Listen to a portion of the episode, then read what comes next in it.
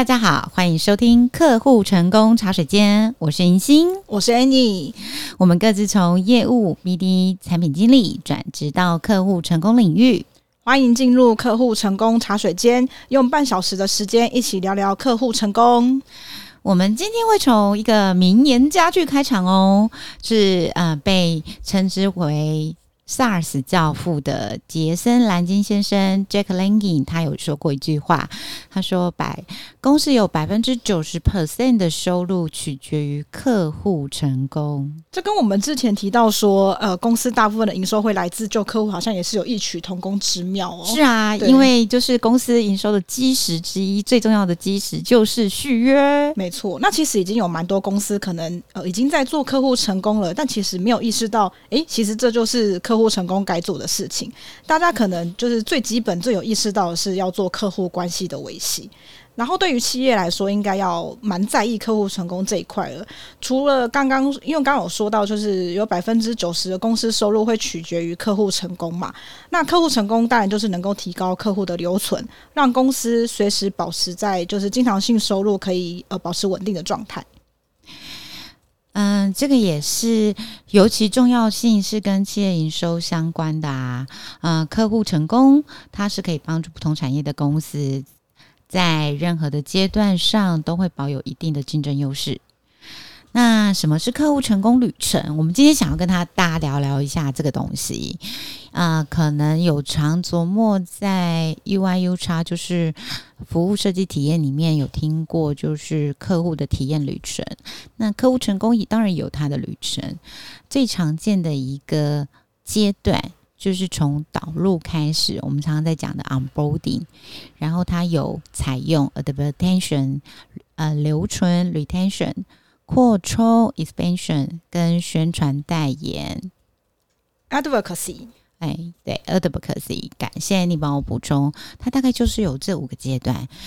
然后从购买产品或服务之后，协助客户知道怎么来呃用运用我们的产品或服务来解决问题。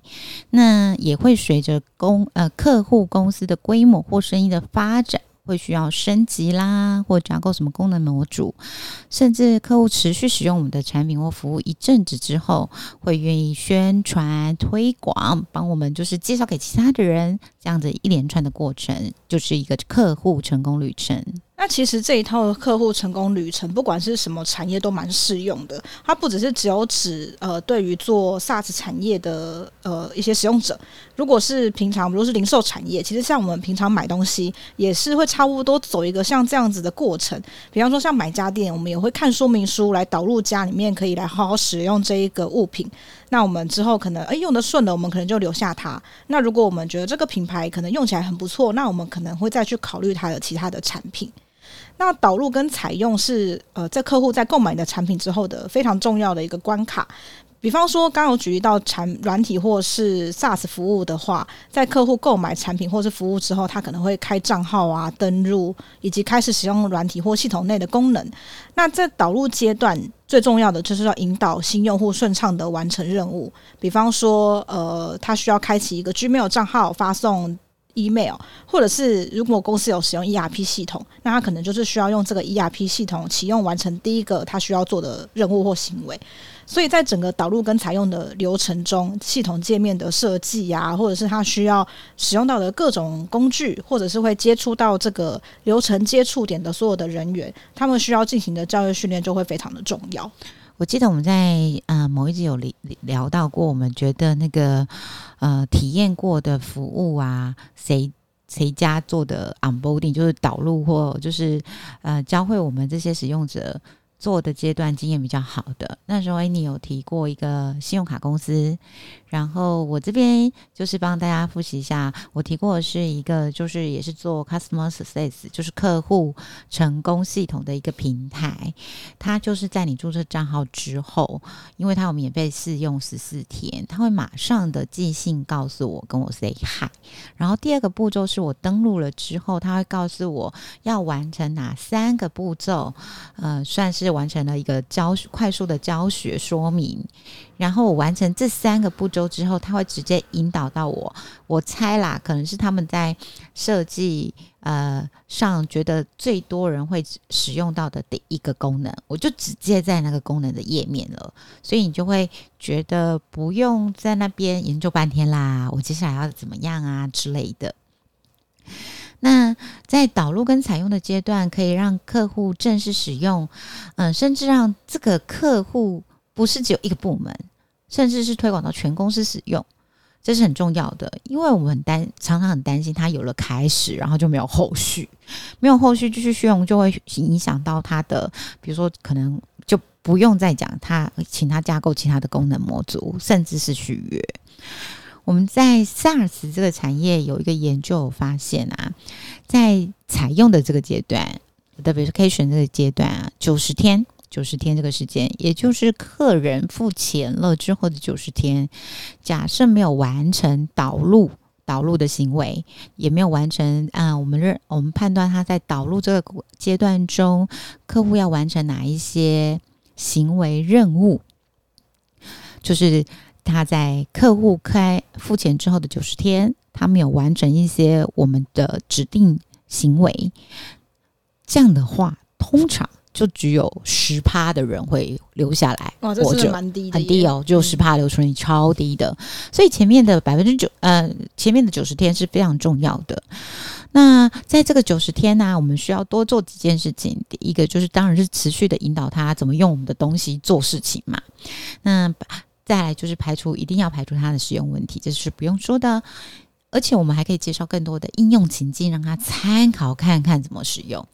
做好了这个阶段，就会有更多的客户留下来活着。那当然才会有后续的加购啦、续约啦、推荐，获得更多的营收，让客让我们的企业可以快速的成长。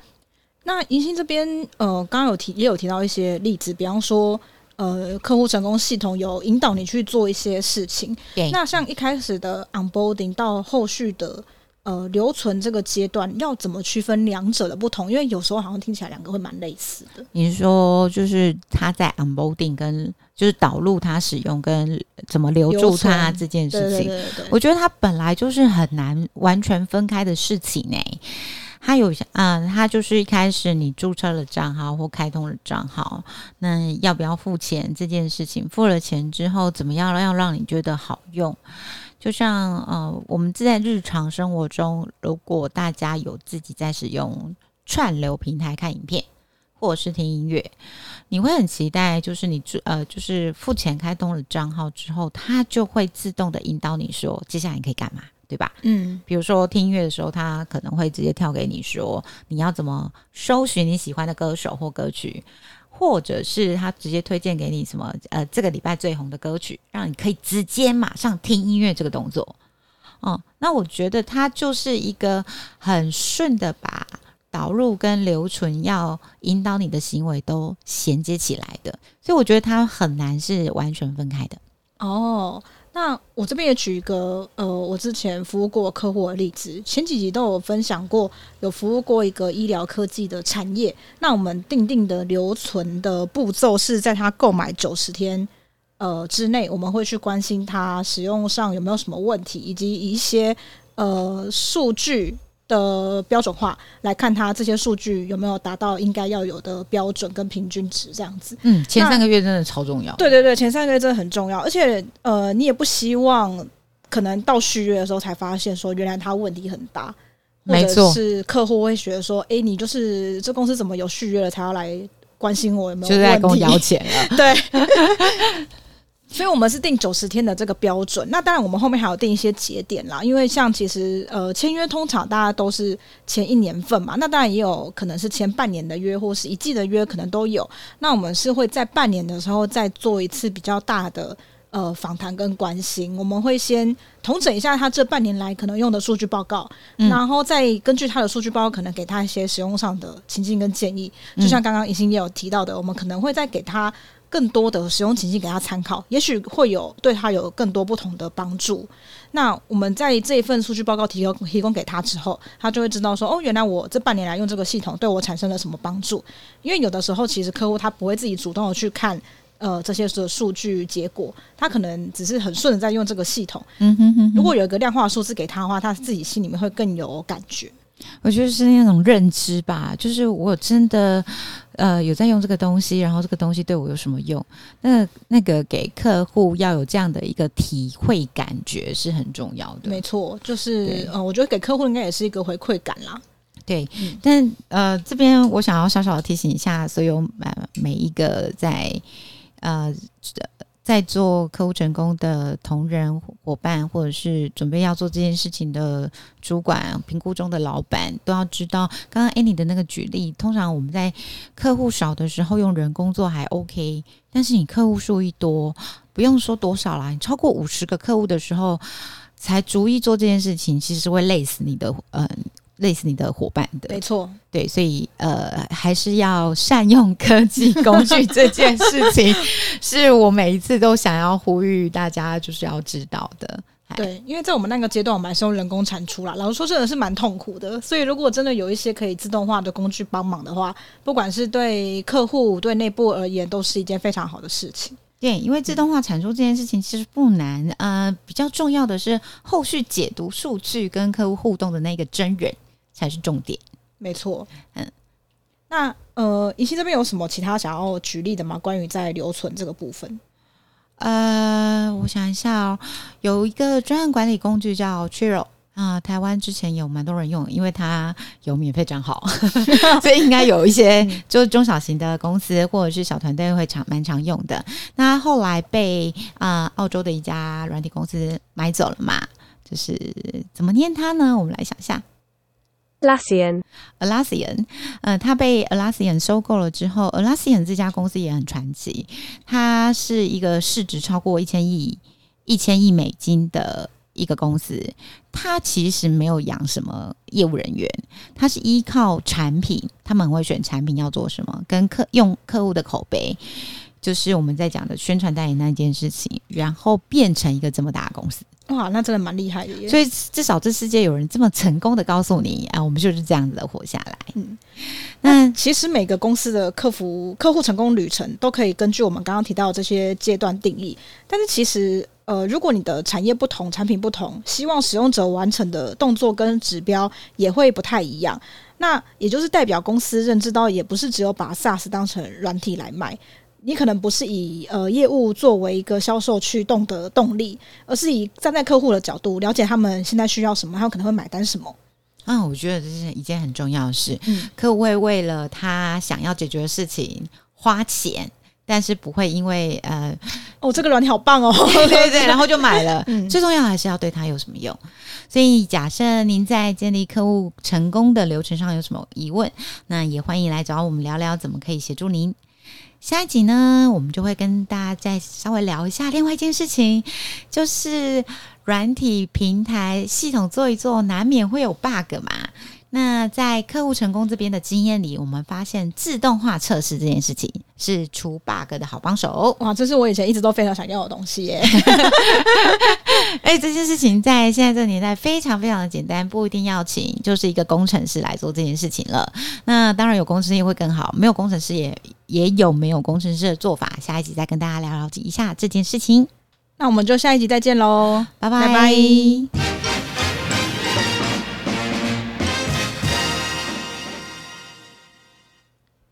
每一集节目的最后会有一个活动小贴士单元，我们会分享办活动的小秘诀。上一集我们聊到的是活动计划书，那活动当天当然也就少不了要有活动细流表这个文件。那细流表示主要是活动当天会给主持人啊、工作人员或者是合作厂商，主要是内部在使用的，查看活动流程或者是呃当天活动流程要配合哪些项目的重要文件。那这个让细流表上面主要会有第一个是，当然是活动的主流程，以及活动流程的时间。你会知道，呃，几点几分要彩排，几点几分主持人要上台主持，或者是呃节目进行的流程是怎么样的。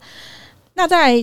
当然会写到更细的是流程里面，呃，需要哪一个人力帮忙，或者是厂商需要做什么。例如这时候工作人员要拿手拿拿牌上舞台，或者是。换场人力要撤桌椅啊，或者是有其他的安排，或者是呃外汇厂商这时候会进场，那或者是直播厂商这时候要协助放入场音乐等等，这些都可以写在对应的活动流程的后面。那如果刚好那个活动环节有简报，或是需要播放特定的音乐，也是可以备注在细流表上面。那这样子跟你配合的厂商会更清楚说，这个时间我应该要做什么事情。这个就是活动细流表的目的。那每一集活动小贴士单元的内容也会同步放在我们的 IG 上面。如果有兴趣了解更多的话，也可以到我们的资讯栏点选 IG 的连结。那我们就下一集再见喽。